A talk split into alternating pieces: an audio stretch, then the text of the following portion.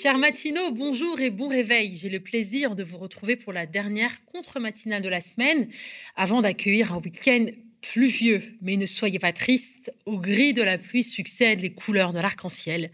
Et puis ce vendredi, on a décidé de parler de belles victoires syndicales qui devraient vous donner ou redonner le sourire. Autre bonne nouvelle, hein, vous êtes de plus en plus nombreux et nombreux à nous suivre. On ne vous remerciera jamais assez hein, pour la force que vous nous donnez à travers vos likes, partages et dons qui font vivre cette contre-matinale ainsi que tous les programmes du média. On remet le lien vers la cagnotte en description de la vidéo. On commence cette nouvelle édition, hein, comme d'habitude, avec la titrologie, avant de poursuivre avec la minute citoyenne. Aujourd'hui, c'est Frédéric, co-secrétaire Sud Finance, qui dénonce la volonté des gouvernants actuels de détruire les services publics et spécifiquement visé le projet dénommé Nouveau réseau de proximité, présenté par l'ancien ministre de l'Action et des Comptes publics Darmanin en 2019, et qui tend à supprimer l'ensemble des centres des finances publiques de proximité. On parlera de discrimination syndicale chez Dassault Aviation avec notre journaliste Irving Magie. 40 salariés des, usines euh, d'Argenteuil, Argonnet, Martigna et Séclin mènent actuellement une lutte contre Dassault Aviation, freinés dans leur carrière, dans l'évolution de leur rémunération ou contraints d'effectuer des tâches qui ne sont pas prévues dans leur fiche de mission, ils craignent d'être victimes de discrimination syndicale. Irving Magie a reçu l'ingénieur et élu CGT Emmanuel Dumoulin sur le plateau du Média. On continue de parler de lutte sociale. Cette fois, c'est Merlin, c'est chez Leroy Merlin que ça se passe. Après près de deux semaines de mobilisation des salariés de Leroy Merlin, les syndicats ont obtenu une hausse de salaire de 65 euros, ce qui correspond à une augmentation de 4% pour les premiers niveaux. Les salariés étaient en grève illimitée hein, depuis le 17 novembre dernier l'augmentation euh, des salaires proposés ne correspondait pas à l'inflation quand l'entreprise affiche une croissance globale de 5% euh, et euh, d'un chiffre d'affaires de 9 milliards d'euros. Nous recevons Bernard Vigourou, délégué national Force ouvrière, pour en parler. Les antifascistes font fuir Zemmour. Zemmour annule son meeting à Paris. Il se tiendra finalement à Villepinte. Le candidat d'extrême droite prétexte que le, zénith serait trop petit pour lui, mais plusieurs sources indiquent qu'il s'agirait d'une mesure de sécurité par crainte des mobilisations prévues par ce jour. Ce jour, raconte Taha Hafs. Notre journaliste est entretenu avec des antifascistes. Nous sommes le 26 novembre, il est 7h24. Vous regardez ou écoutez la 48e édition de la contre-matinale du Média.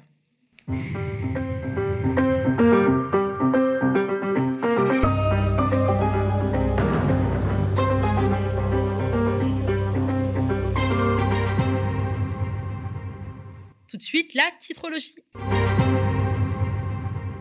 Une en miroir pour le Figaro et Libération qui s'intéresse aux résultats du premier tour de la primaire du parti Les Républicains, mais un ton nettement différent. Éric Ciotti et Valérie Pécresse sont qualifiés pour le deuxième tour aux grandes dames de Xavier Bertrand, pourtant sorti favori du sondage commandé par les Républicains. Ah, les sondages. Ciotti et Pécresse en duel hein, pour incarner la droite. Titre Le Figaro. Michel Barnier, Xavier Bertrand et Philippe Juvin, battus jeudi, ont appelé à soutenir la présidente du Conseil régional d'Île-de-France, de quoi la placer en situation favorable. Pécresse, le pari gagnant d'une battante, Ciotti de l'outsider au vainqueur, écrit le journal de droite, qui dresse les portraits des deux finalistes qui seront départagés lors du second tour qui s'ouvre euh, aujourd'hui. Le nom du gagnant sera dévoilé samedi. Du côté de Libération, le ton est beaucoup plus sarcastique, hein, comme en témoigne l'illustration qui rappelle, vous l'avez reconnu, une célèbre peinture qui compose le générique de Desperate Housewives.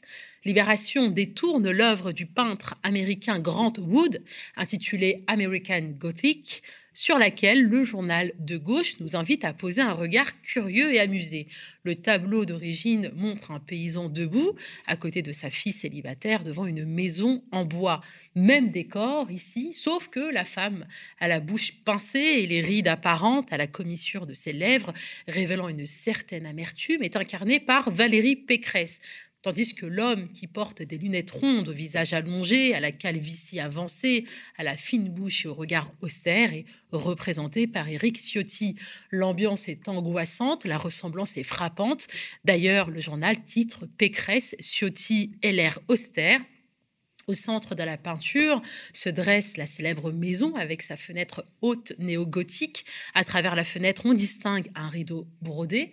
Et derrière ce rideau, on aperçoit celui qui se voyait déjà candidat de la droite pour 2022, Xavier Bertrand. À la une du monde, deux actualités. Justice, la protestation des magistrats s'étend titre le journal, dénonçant l'impossibilité de rendre une justice a été une, tribune dénonçant la possibilité de rendre une justice a été signée par la moitié des magistrats du pays. Le succès du texte met l'exécutif dans l'embarras et bouscule les états généraux de la justice lancés par le garde des sceaux Éric Dupont-Moretti.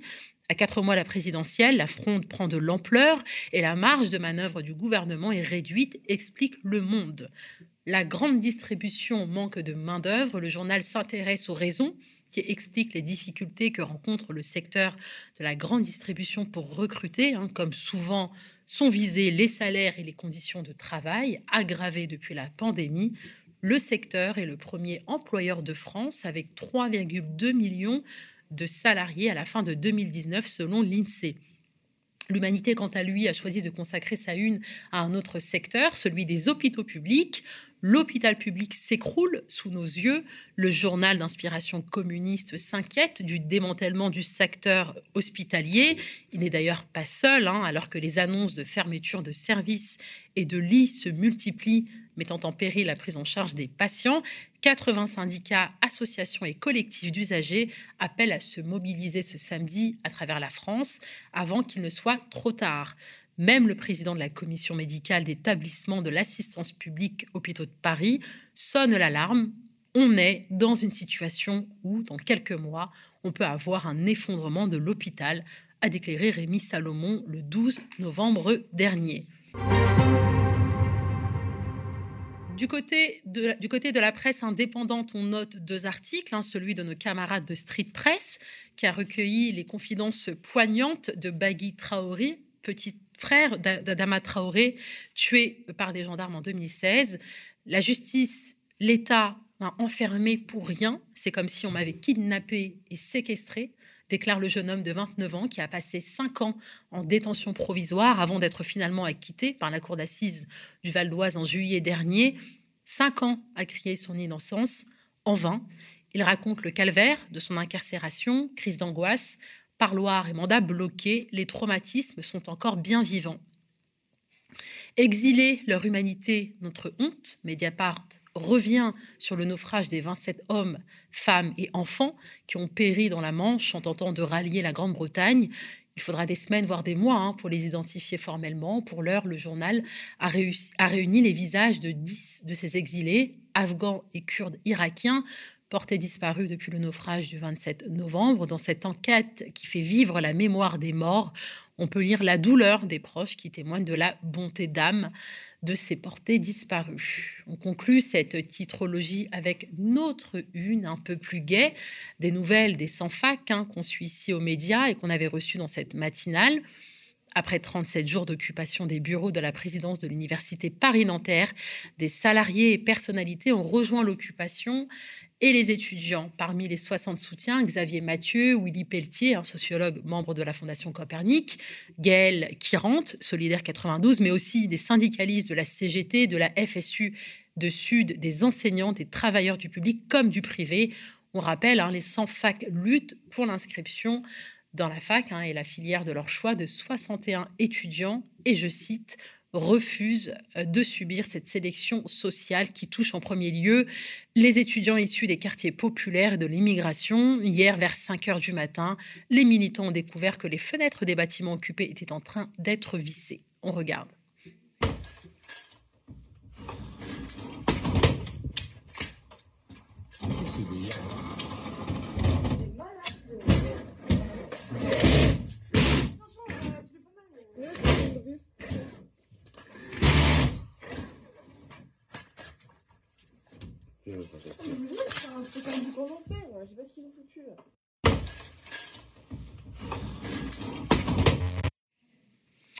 Alors oui, on nous fait remarquer qu'on est le 3 novembre, effectivement. je suis le 3 décembre, j'arrête pas. Oui, je suis restée enracinée dans le mois de novembre, je ne sais pas pourquoi. Euh, donc cette contre-matinale est participative. À vous la parole. Aujourd'hui, c'est Frédéric co-secrétaire Sud Finance qui dénonce la volonté des gouvernants actuels de démanteler les services publics. Il s'indigne contre le projet dénommé nouveau réseau de proximité présenté par l'ancien ministre de l'Action et des Comptes publics Darmanin en 2009, 2019, décidément, qui vise à supprimer l'ensemble des centres des finances publiques de proximité. Frédéric, qu'est-ce que vous nous entendez? Oui, très bien. Bonjour Nadia. Super, bonjour. Merci d'être avec nous aussitôt. Alors, on vous écoute, la parole est à vous, Frédéric. Merci. Oui, je voulais vous parler effectivement du soi-disant nouveau réseau de proximité aux finances publiques. Alors, ce, ce dispositif, il consiste en fait à un ensemble de mesures prises depuis deux ans à la direction des finances publiques pour détruire le service public des finances et externaliser ses missions. Donc, les services des finances publiques, ils ont pour rôle de, gérer les comptes de l'ensemble des collectivités territoriales en France, soit les communes, les communautés de communes, les communautés d'agglomération, départements, les régions, les hôpitaux publics, les maisons de retraite publiques, etc et puis également de calculer et de prélever les impôts des, particuliers, donc l'impôt sur le revenu, la taxe d'habitation, la taxe foncière, et ainsi que les impôts des, entreprises, l'impôt sur les sociétés et la TVA.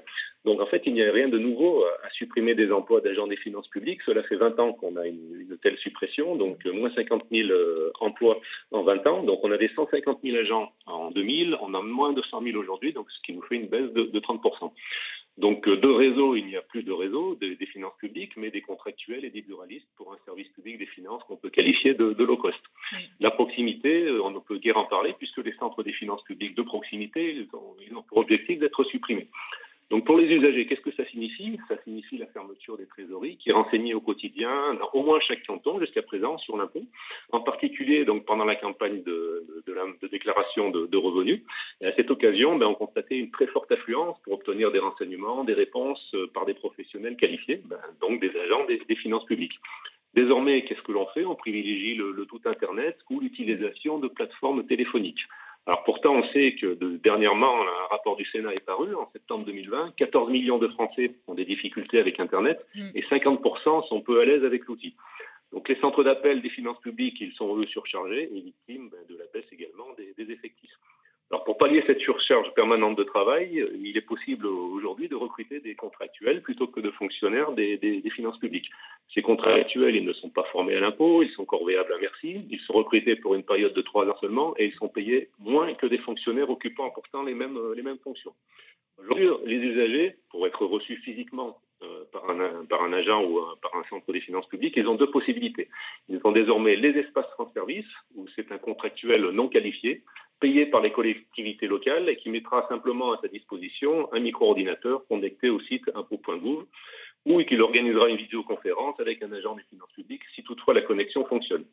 Pour le paiement des redevances locales, les cantines, les crèches par exemple, hein, eh bien, il, euh, il, devra se rendre chez un buraliste. Aujourd'hui, il n'est plus possible de payer euh, ces redevances, ces impôts et ces amendes en espèces à un guichet des finances publiques. Il devra se rendre à, chez un buraliste, avec les problèmes de confidentialité que cela, que mm. cela engendre, bien entendu, et puis avec un coût pour l'État de 1,50€ hors taxe par transaction. Alors pour ce qui concerne les collectivités territoriales, les services des finances publiques, ils tiennent l'ensemble des comptes des collectivités, ils payent leurs dépenses, notamment les salaires, ils recouvrent leurs recettes, ils délivrent des prestations de conseil gratuites en matière budgétaire, comptable, financière et fiscale, et enfin ils réalisent des analyses financières et fiscales, prospectives et rétrospectives. Alors, je tiens à rappeler quand même l'importance des, agents des finances publiques durant le confinement de mars 2020, où des agents sont, venus en présentiel, payer les salaires des, soignants, euh, payer des masques et des gels qui étaient absents, euh, et enfin acheter des, respirateurs qui étaient indispensables pour la santé de nos concitoyens. De même, il y a eu le, versement du fonds de solidarité qui était versé aux entreprises qui ont été contraintes de fermer leurs portes, et c'était également des agents des finances publiques qui tenaient ce rôle.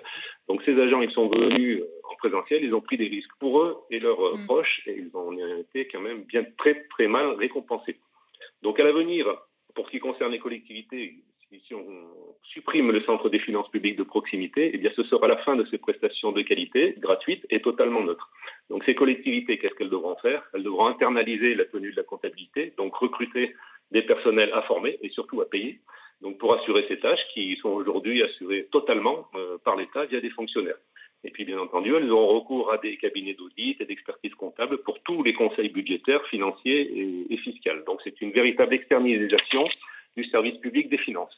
Parce que ces prestations, elles seront payantes, alors que l'on sait aujourd'hui que les collectivités locales, elles sont financièrement exsangues, mais du fait de la, politique menée par le, gouvernement, la baisse des dotations versées par l'État, l'État est particulièrement avare et radin en ce moment avec les, les collectivités locales, et puis la suppression de la taxe d'habitation à l'horizon de 2022. Donc je rappelle quand même que pour les collectivités, la loi a l'interdit de s'endetter par l'emprunt pour financer des dépenses de fonctionnement courant, alors que l'État, lui, peut parfaitement emprunter pour financer ses dépenses de personnel. Donc euh, ces collectivités, pour financer euh, ces dépenses de personnel, eh bien, elles devront rogner sur les autres dépenses qui permettent pourtant d'assurer les services publics les, plus essentiels. Donc, euh, pour en revenir aux agents des finances publiques et leurs représentants syndicaux, il est pour nous nécessaire d'associer les élus locaux, les usagers et les agents à la détermination de la place que doit prendre le service public des finances dans chaque département. Donc euh, les élus, les agents et les usagers doivent également être associés euh, à la place que doivent prendre les autres services publics. Je parle de la CAF, de la CPM, de la justice, de l'emploi, etc. Et nous, ce qu'on propose, c'est que ces, ces, services publics, ils pourraient être adossés sous forme de permanence à des centres des finances publiques euh, qui étaient autrefois présents dans chaque canton. Donc pour lutter contre ce soi-disant nouveau droit de proximité, alors de nombreuses actions ont été organisées depuis 2019. Alors, moi, je prends l'exemple de l'Aude, puisque j'exerce dans ce département. Donc, on a eu, nous, une action euh, particulièrement emblématique. Euh, ce sont des militants syndicaux euh, Solidaires Finances Publiques et CGT Finances Publiques qui ont décidé de l'ouverture en autogestion par des agents d'un centre des finances publiques qui était fermé depuis 2019. Donc, ça s'est déroulé pendant la campagne des de déclaration sur le revenu en avril 2021. Euh, C'était sur la commune de Capendu, qui est située à une quinzaine de kilomètres de, Carcassonne. Et le maire donc a fourni les locaux et qui étaient ceux de l'ancienne trésorerie. Donc c'était particulièrement symbolique. Donc le bilan qu'on peut en tirer, c'est que de, très nombreux usagers ont été présents et ils ont été ravis d'être informés ben, par des spécialistes de la fiscalité à très peu de distance de leur, de leur résidence. Donc dans l'Aude, on a également eu des, l'ensemble des élus qui, euh, qui, ont envoyé une lettre au Premier ministre pour dénoncer ce, nouveau réseau de proximité et demander sa, suspension. Et puis on a eu de nombreuses mobilisations devant les centres des finances publiques avec présence de, nombreux élus et d'usagers. Donc ce combat, il est bien entendu pas terminé et il vise à maintenir un service public de proximité délivré par des agents qualifiés, formés et surtout en nombre suffisant, donc au profit de nos concitoyens et notamment ceux les plus défavorisés. Donc la prochaine étape de, notre combat, c'est l'organisation dans chaque département d'assises départementales des, finances publiques euh, qui visent à réunir des élus locaux, des maires, des conseillers départementaux, des sénateurs, des représentants des usagers et des agents des finances publiques eh pour définir la place que devra prendre le service public des finances dans chaque canton. Alors pour finir, il faut quand même souligner le rôle des finances publiques dans la lutte contre l'évasion fiscale, parce que cette évasion fiscale, elle représente un montant de 80 à 100 milliards d'euros en France, selon Solidaire Finances Publiques. Alors ce chiffre, il n'est contesté par personne, et notamment pas par la Cour des comptes. Donc, pour lutter contre l'évasion fiscale, il y a une nécessité de disposer d'agents qui effectuent des contrôles, notamment sur les plus fortunés de nos concitoyens, et puis des grandes entreprises qui sont les principaux fraudeurs. Donc, il suffit de regarder ce qui s'est passé avec les Panama Papers ou l'autre Pandora Papers.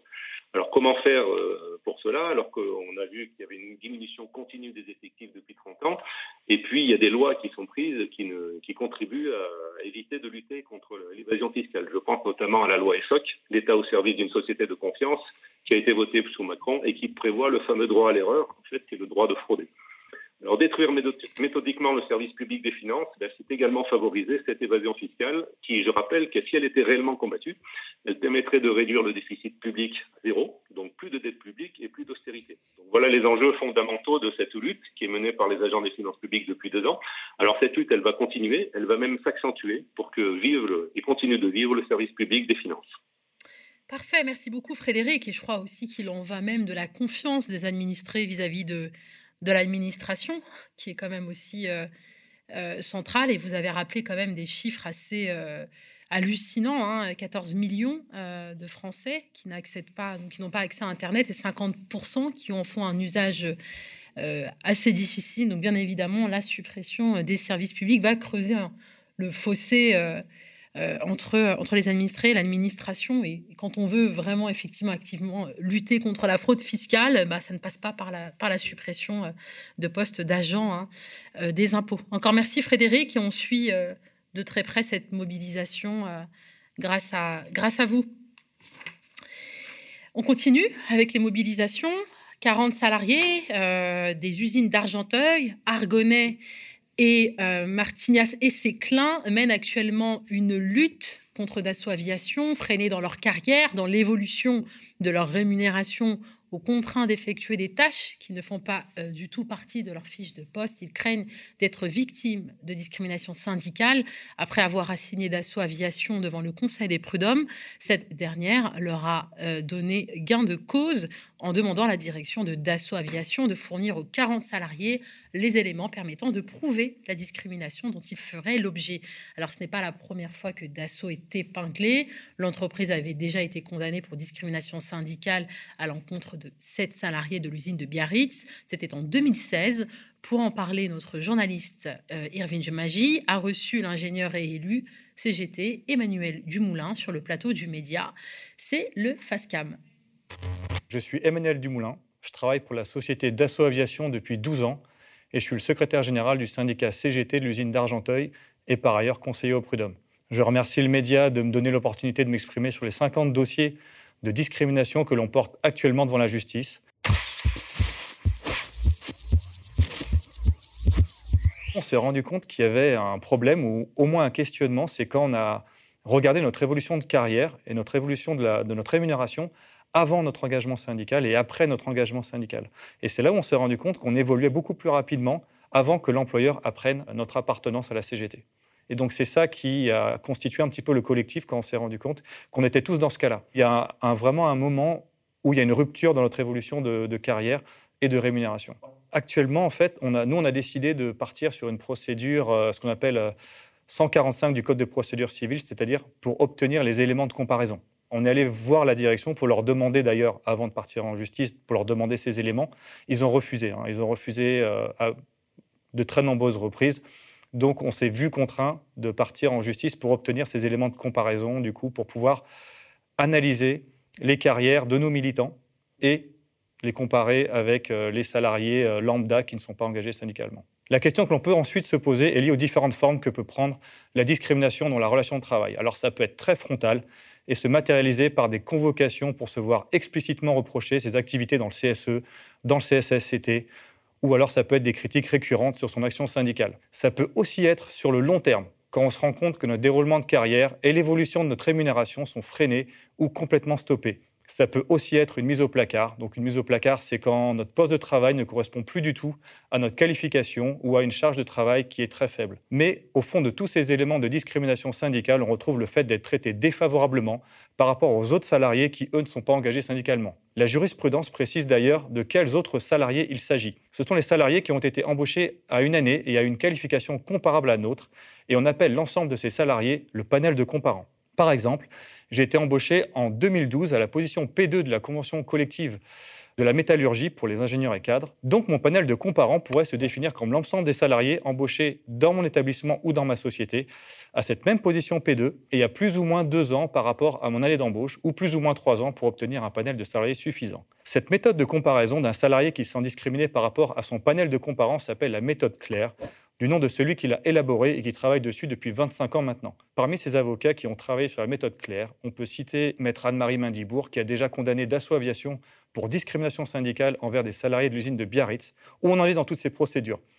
On a fait deux collectifs. Donc un premier collectif de neuf salariés de l'établissement d'association du Bourget qui ont démarré leur procédure bien avant nous. Ils ont déjà plaidé leur dossier devant le conseil de prud'homme de Bobigny et vont obtenir leur jugement le 14 janvier prochain. Le deuxième collectif, beaucoup plus nombreux, 40 salariés des établissements d'association de, de Seclin, d'Argenteuil, de Martignas, d'Argonnet, et qui se bat actuellement pour obtenir les éléments qui permettront de comparer le parcours des salariés engagés avec leur panel de comparants. Le Conseil de prud'homme de Paris vient de condamner Dassault Aviation à nous fournir ces éléments dans un délai de 4 mois.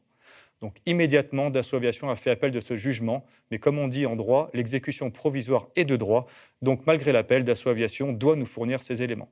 On va obtenir ces éléments de comparaison, on va comparer pour chacun individuellement euh, son déroulement de carrière, et si on voit qu'il y a des écarts trop importants et qu'on n'arrive pas, par le dialogue, à obtenir une solution, bah, on sera contraint, encore une fois, de, porter l'affaire devant la justice.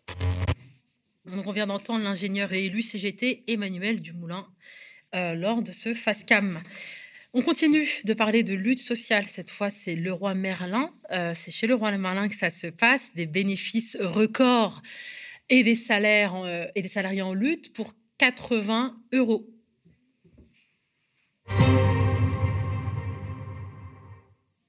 Après près de deux semaines de mobilisation des salariés de Leroy Merlin, les syndicats ont obtenu une hausse de salaire de 65 euros, hein, ce qui correspond à une augmentation de 4% pour les premiers niveaux.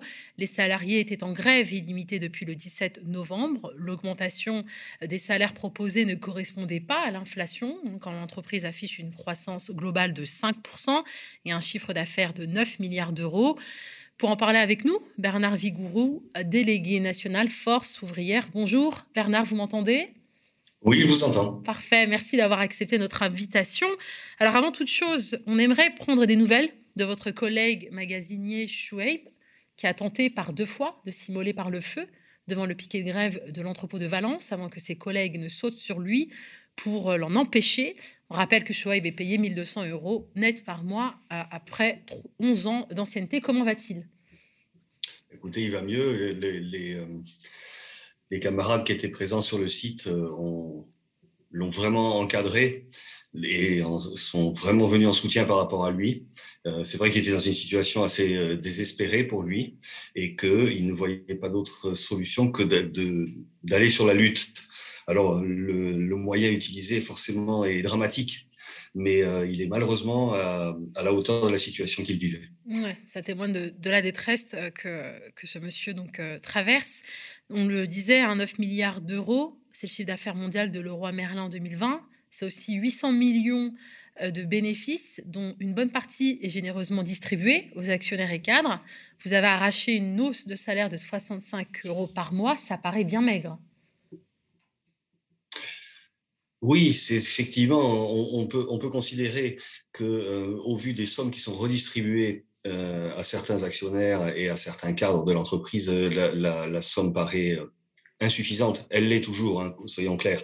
Ce qui est important, par contre, c'est que euh, on a réussi à, euh, par le mouvement et par euh, la réunion qui s'en est suivie, à aller au-delà de l'inflation, parce que lors des des premières négociations annuelles, l'entreprise se contentait de donner 2%. Euh, ce qui revenait à dire que euh, euh, un, salarié qui travaille dans une entreprise qui fait des bénéfices records, ben, a son pouvoir d'achat qui diminue. C'est-à-dire, je travaille à plein temps, mon pouvoir d'achat baisse alors que je suis dans une entreprise qui fait des bénéfices records. Donc, l'intérêt de cette mobilisation et de la réunion qui en a suivi a permis de dépasser cette notion d'appauvrissement en allant au-delà de, du taux d'inflation. Donc l'augmentation initialement prévue par le groupe pour faire face justement à cette inflation était de 40 euros. Euh, ça. Il a fallu deux semaines et deux négociations, dont une de 10 heures pour gagner 25 euros de plus par mois. Alors nous, on a mhm. un peu du mal à, comprendre pourquoi il a fallu autant de temps et de sacrifices pour que le géant de la construction consente à ce, à ce petit effort. Ben, nous aussi, on a eu, je ne vous cache pas, beaucoup de mal à comprendre parce que dès que le mouvement a été instauré, il y a eu euh, des courriers qui ont été envoyés à la direction générale en demandant une réouverture des négociations, en demandant une rencontre, et on a eu à faire face à un mutisme de l'entreprise que personne n'a compris. Euh, c'est ce qui a aussi généré euh, une, une approbation de ce, de ce mouvement par à la fois les salariés et les clients. Je rappelle que Laurent Merlin fait partie du top 5 des entreprises préférées des Français. Euh, nous avons eu l'occasion de, tracter auprès de nos clients lors des, débrayages dans les magasins et les entrepôts. Et on s'est aperçu qu'on avait euh, un immense soutien de la part de nos clients qui, eux non plus, ne comprenaient pas. Alors, euh, aujourd'hui, la mobilisation est terminée. Est-ce que ça veut dire que vous renoncez à la hausse de 80 euros qui a motivé cette grève? Oui, c'est-à-dire que là, aujourd'hui, on considère qu'avec 65 euh, euros, on dépasse le, coût de l'inflation. Euh, on considère que, et on sait parfaitement que l'entreprise n'ira pas plus loin quoi qu'il advienne. Donc, euh, pour l'instant, oui, le, mouvement est terminé. Par contre, lors de cette réunion, on a pu obtenir un, un point, ce qu'on appelle un, point inflation, si on peut s'exprimer comme, ce, comme cela. C'est-à-dire qu'au premier trimestre, à la fin du premier trimestre 2022, euh, nous allons nous rassembler à nouveau afin, avec la direction, afin d'étudier l'évolution du coût de la vie. Si l'évolution du coût de la vie est pérenne sur deux, trois mois, à ce moment-là, il y aura un réajustement, encore une fois, de euh, l'enveloppe qui a été donnée. Très bien. Bernard Vigourou, merci d'avoir répondu à nos questions. Est-ce que vous voulez peut-être ajouter quelque chose? Bah, Vraiment, la parole est à vous. Ben, déjà, ce que je voudrais euh, faire, c'est remercier euh, toutes les personnes qui sont mobilisées euh, avec nous parce que ça a été très très dur, notamment sur les entrepôts. je voudrais remercier toutes les personnes salariées de l'entreprise qui ne se revendiquaient absolument pas d'une organisation syndicale et qui ont rejoint le mouvement. ça veut dire déjà, ça le légitime, hein, ce mouvement. Et je, souhaite vraiment que l'entreprise, qui se donne énormément de moyens euh, financiers, analytiques euh, pour euh, évoluer en même temps que le marché, ait la même démarche humaine vis-à-vis des salariés, afin d'éviter que systématiquement, s'il y ait une avancée salariale ou sociale pour les salariés, ça passe par une épreuve de force. Bernard Vigourou, encore merci. Vous êtes donc délégué national Force ouvrière. Merci à vous. Merci. On va reparler de Monsieur Z. Finalement, M. Monsieur Z ne fera pas son meeting de lancement de campagne dimanche au Zénith de Paris. Il se, réfugiera au parc des expositions de Villepinte en Seine-Saint-Denis, officiellement parce que la salle est plus grande, mais on imagine sans peine hein, que les mobilisations antifascistes qui ont déjà montré à Marseille qu'elle pouvait lui pourrir la vie ont pesé lourd dans sa décision. Notre journaliste Abou Hafs a reçu hier sur ce plateau Margès, membre de l'action antifasciste Paris-Banlieue, qui considère que ce recul d'Éric Zemmour est une victoire, même si elle est de nature limitée, et elle en profite pour lancer de nouveaux mots d'ordre. On l'écoute. Je suis Nargès, euh, je suis membre de l'action antifasciste Paris-Banlieue. Je vais revenir un peu sur euh, les dernières mobilisations qui ont tourné autour euh, du candidat d'extrême droite Éric Zemmour. Il y a eu un certain nombre de mobilisations dans différentes villes de France, à Nantes, à Marseille, mais aussi à Lyon, qui ont permis un peu de mettre à mal l'extrême droite organisée. Et nous, à Paris, en fait, on s'inscrit dans cette dynamique, cette dynamique nationale qui prend peu à peu de l'ampleur. La semaine dernière, on était environ 6000 antifascistes présents dans les villes de Paris pour réaffirmer du coup bah, notre contestation face au groupe organisé euh, d'extrême droite, donc euh, de Zemmour, euh, du Rassemblement national, mais aussi face à tout le champ politique ultralibéral qui permet l'ascension du coup de, ces groupes organisés d'extrême droite. Aujourd'hui, donc, on est là aussi pour discuter et parler de justement la, victoire à laquelle on assiste, c'est-à-dire le déplacement du meeting de Zemmour au Zénith de Paris à Villepinte. Donc, chose qui est assez cocasse pour nous, c'est de savoir que Zemmour traitait le 93 et la Seine-Saint-Denis comme un territoire territoire perdu de la République et lui-même se retrouve obligé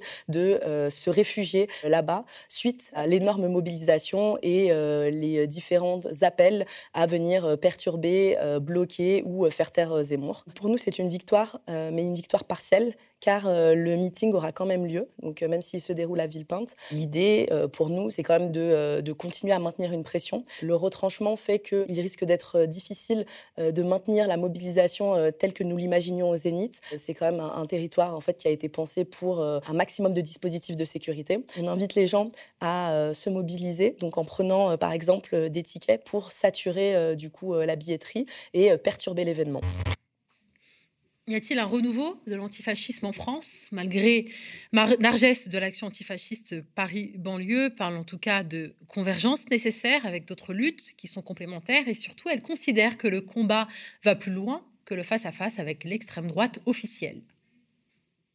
Notre conception de l'antifascisme, c'est un, antifascisme qui est autonome, un antifascisme qui euh, est antiracisme, anti-autoritariste, et anti-impérialiste. Donc pour cela, on ne limite pas notre lutte euh, à la lutte contre l'extrême droite et les groupes organisés qui se revendiquent d'extrême droite, mais on se bat en fait contre les institutions qui euh, permettent euh, l'émergence en fait de ces groupes-là, le champ politique ultralibéral qui a permis la diffusion, la banalisation du discours politique d'extrême droite. On se met en lien et on s'est mis en lien ces dernières années avec les différents groupes qui ont été en mouvement, les groupes qui partaient de leur subjectivité, les gilets jaunes, les luttes de de quartiers populaires, les luttes contre les violences policières, mais aussi les mouvements féministes ou écologistes. On a tendance en fait à croire que le fascisme se manifeste uniquement dans ces groupes-là, par le biais de, la parole d'un Éric Zemmour ou d'une Marine Le Pen.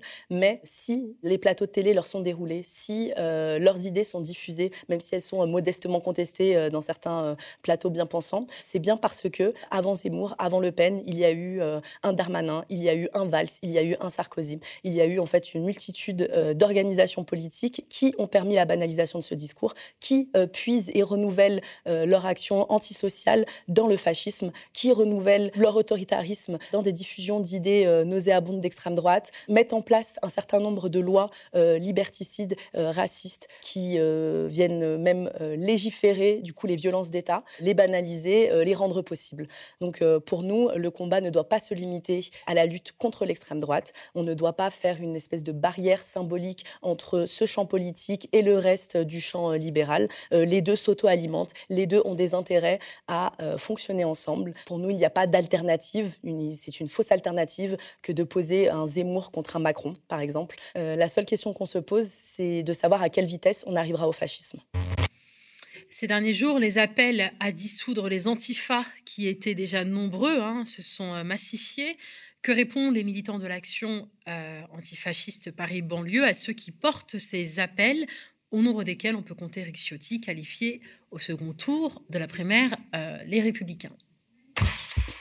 Qu'on répondrait aux personnes qui disent que nous sommes antidémocratiques par nos pratiques, c'est que nous, on s'inspire de la démocratie, mais euh, par le biais du mouvement ouvrier. C'est-à-dire que la démocratie ne se limite pas à euh, une expression de vote. La démocratie, c'est euh, le mouvement ouvrier qui s'est organisé, qui a fait grève, qui a lutté, qui a saboté, qui a eu des acquis sociaux, qui s'est mis en, rupture en fait avec les États en place. Et, et, nous, on se revendique de cette pratique-là. pour nous, la démocratie, elle ne doit pas être restreinte à un rôle avec euh, un côté très anesthésiant pendant cinq ans et puis un bulletin de vote euh, à un instant T pour dire on a choisi tel représentant. On se met en lutte constamment, on est euh, en lien avec les différentes franges de la population. Donc ce qu'on répond, c'est que, c'est que nous faisons vivre la démocratie. Les antifascistes font vivre la démocratie. Il y a plusieurs politiques qui ont demandé la dissolution des antifas, comme si on était une entité, une association en fait qui a des antennes partout en France. Et donc du coup, ce qui est assez marrant, c'est qu'on vient reprocher à la gauche de manière générale d'être euh, dans la cancel culture, de ne pas permettre en fait la liberté d'expression. On vient souvent l'invoquer pour euh, euh, libérer une parole qui va être raciste, sexiste, xénophobe, anti-migrant, voilà. Mais c'est le gouvernement en place, c'est les différents gouvernements en fait qui ont mis en, en, place en fait des dissolutions d'organisations antiracistes. Donc on prend l'exemple du CCIF il y a quelques mois, du CRI plus récemment, donc des comités qui luttent contre le racisme et contre l'islamophobie qui ont été euh, donc euh, tout bonnement dissous euh, en France. C'est assez marrant en fait cette espèce de, volonté de vouloir éteindre en fait une parole contestataire et une parole qui est quand même basée sur des idées qui sont progressistes et profondément antiracistes. Dans la période que nous vivons, de nombreux jeunes veulent s'engager dans les nouvelles formes de militantisme antifasciste. Comment peuvent-ils s'y prendre? La réponse de Narges. Pour toutes les personnes qui euh, ne sont pas euh, militantes mais qui souhaiteraient intervenir dans la période actuelle, donc avec cette euh, montée évidente de l'extrême droite organisée, mais aussi la banalisation des discours racistes et fascisants, c'est d'abord de comprendre le monde dans lequel on est et d'essayer d'accuser de, les bonnes personnes, donc de ne pas se laisser en fait aspirer par le discours médiatique qui viennent des fois mettre en porte-à-faux justement les militants d'extrême gauche qui s'organisent contre ça. Donc c'est avoir une lecture juste de ce qui se passe en fait actuellement et des enjeux, mais c'est aussi euh, s'organiser sur euh, les luttes locales, c'est-à-dire rejoindre en fait euh, ce qui se passe à l'échelle de son quartier, à l'échelle de sa propre ville, comprendre en fait que n'importe quel geste qui va en direction d'une lutte antifasciste en fait est importante. Il y a des gens qui vont militer plutôt sur les réseaux sociaux et qui vont essayer de diffuser une parole large, d'autres qui vont être en soutien avec les luttes sociales, d'autres qui vont renforcer les collectifs féministes ou les collectifs de soutien aux femmes victimes de, violences, d'autres encore qui vont être présents et créer de la solidarité avec les personnes réfugiées, avec les personnes migrantes. En fait, il existe un panel d'organisations sur le territoire français qu'il faut absolument soutenir d'une manière ou d'une autre. Ça va être par du temps, par de la diffusion de leurs messages, matériellement, mais aussi dans l'idée, dans la symbolique, leur donner en fait une visibilité, relayer leurs euh, mouvements, relayer leurs événements, montrer en fait qu'une organisation populaire est possible en fait, faire le lien et s'unir euh, tous ensemble et ne pas laisser en fait euh, les individus, les organisations isolées face à la répression de l'État, face aux fascistes, face à un déploiement autoritaire. On a vu un mouvement spontané et populaire, par exemple, de soutien aux organisations antiracistes comme le CCIF, mais il est vrai que par exemple la gauche n'a pas pris ses responsabilités vis-à-vis du CCIF et ne s'en est très peu finalement inquiété, alors que c'était une des organisations antiracistes qui luttait le plus sur la question de l'islamophobie, islamophobie qui est un enjeu prédominant pour la séquence actuelle. Je finirai du coup cette discussion par une citation de Franz Fanon qui disait que chaque génération doit, dans une relative opacité, découvrir sa mission, la remplir ou la trahir. On vient d'entendre Narges de l'action antifasciste Paris, banlieue. Hein. Vous pourrez retrouver cette interview de Narges et d'ailleurs hein, toute, euh, toute l'émission euh, en replay sur la chaîne YouTube Le Média, mais également en podcast. Hein. On vous rappelle aujourd'hui, programme très riche consacré essentiellement aux luttes sociales, aux mobilisations. Euh, on a parlé de la mobilisation donc à l'occasion de la Minute citoyenne avec Frédéric, co-secrétaire Sud-Finance, de la, de la, du projet, enfin du projet qui, est en cours de démantèlement euh, des euh, services publics et notamment du nouveau réseau de proximité hein, qui a été présenté par l'ancien ministre Darmanin. Euh, on a également parlé de la discrimination syndicale chez Dassault Aviation avec notre journaliste Irving Magie, mais également de la lutte chez le roi Merlin, hein, qui après deux semaines de mobilisation, on le rappelle, a obtenu une hausse de salaire de 65 euros. Et euh, on a conclu hein, cette émission avec la victoire des Antifas hein, qui ont fait fuir euh, Zemmour, puisqu'il a annulé son meeting à Paris. On vous laisse découvrir ou redécouvrir tout ça calmement. Moi, je vais rendre l'antenne. Je pense qu'on a tous attendu ce week-end ici, n'est-ce pas, l'équipe qui est autour et qui travaille d'arrache-pied euh, pour vous offrir cette contre-matinale et d'ailleurs tous les autres tous les, autres programmes euh, du euh, média. On compte bien évidemment sur votre soutien. Il est naturellement financier quand on est un média euh, indépendant et libre. Eh bien, on essaie de, s'émanciper de, cette publicité finalement qui font vivre les médias. Et on compte également sur vos soutiens. les likes, les partages permettent de bouleverser l'algorithme et de faire remonter euh, les contenus de, du média. Voilà pour moi. Je vous souhaite un très bon week-end. Vous retrouvez Théophile euh, lundi. Encore merci de votre soutien.